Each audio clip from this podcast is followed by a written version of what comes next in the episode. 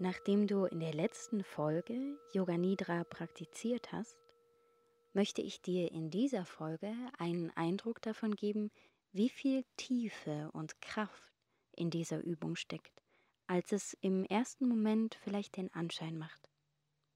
Ich selbst praktiziere seit vielen Jahren Yoga. Ich habe verschiedene Entspannungstechniken und Meditationen kennengelernt. Yoga Nidra ist mir bereits vor zehn Jahren das erste Mal begegnet. Doch erst seitdem ich seit zwei Jahren regelmäßig diese Technik praktiziere, ist mir die tiefe Bedeutung von Yoga Nidra bewusst geworden. In dieser Folge möchte ich dir die Person vorstellen, die mich in diese Technik eingeführt hat und durch die ich ein tieferes Verständnis für Yoga Nidra bekommen habe. Es ist Dr. Nalini Sahai.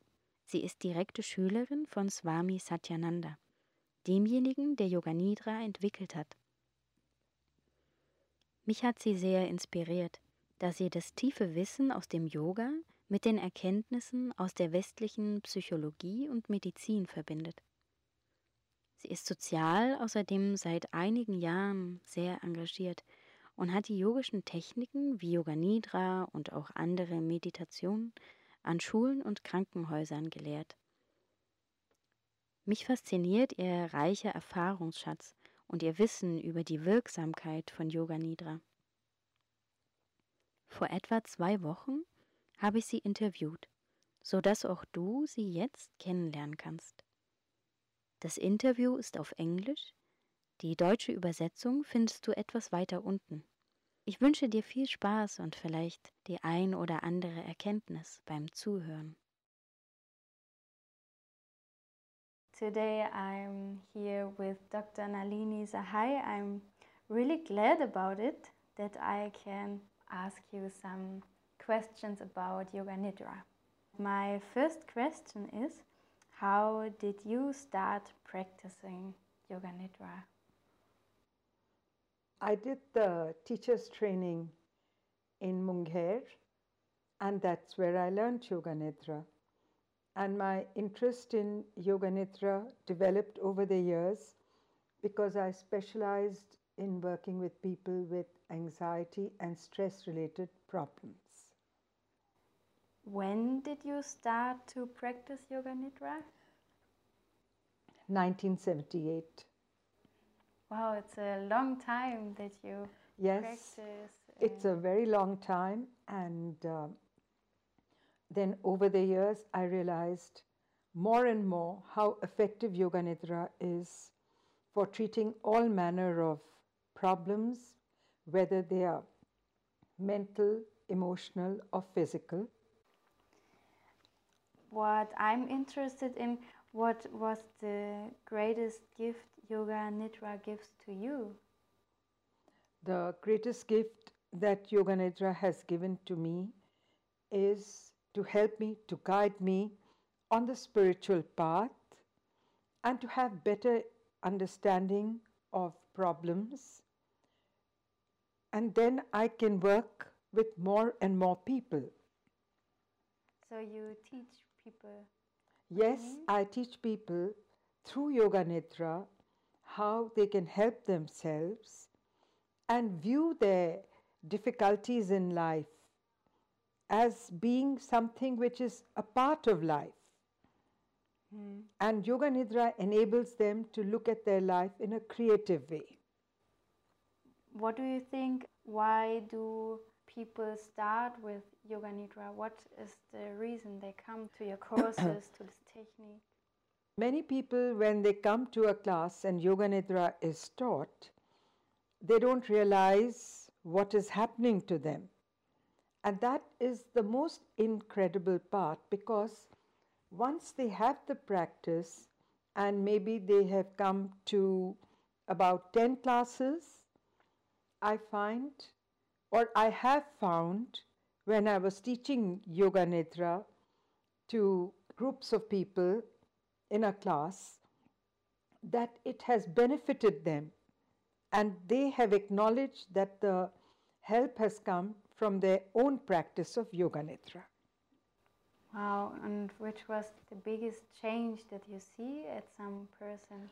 A lot of people have come to me with problems like they want to give up smoking, they want to lose weight, and I found that um, if you just ask them to practice Yoga Nidra, they would come back after six months and they many had stopped smoking and many had lost weight and they'd had a lot of difficulty.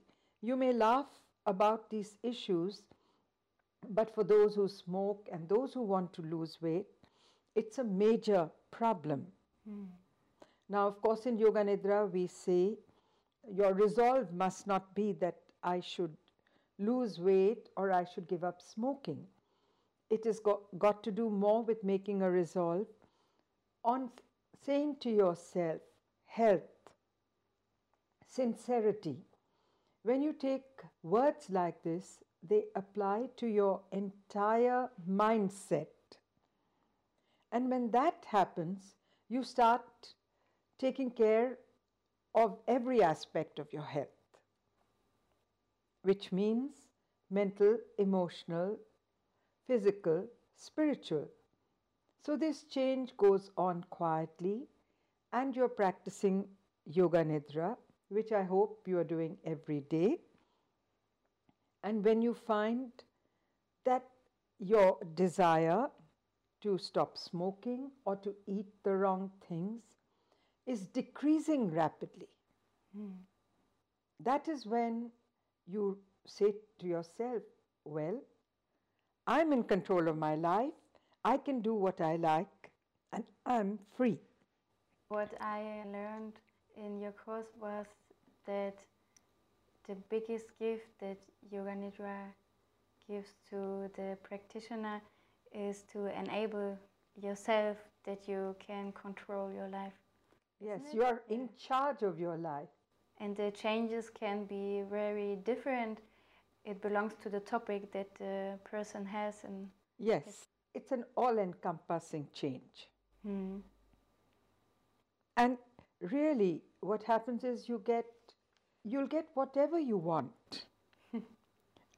Only the degree of wanting is reduced. After Yoga Nidra, I think the mind is more calm and that's why I'm happier. Yes. And I'm in control of my mind and my life. Your life? Also, you're listening to your heart. Yes. Your heart is very powerful. Mm. However, the mind influences the heart. That's nice. So I would say one more thing. Yeah. listen to the heart. If you listen to the heart, because that's where your soul is, and then you gain ascendance over your mind. And the ascendance over the mind leads to illumination of your inner self. Now, a podcast follower wants to begin with Yoga Nidra. What is the best way to start practicing it? A very short yoga nidra of, say, 10 minutes, mm. and then gradually increase it. And should they do it on their own? They need a teacher. Yeah. That's the best way to learn it.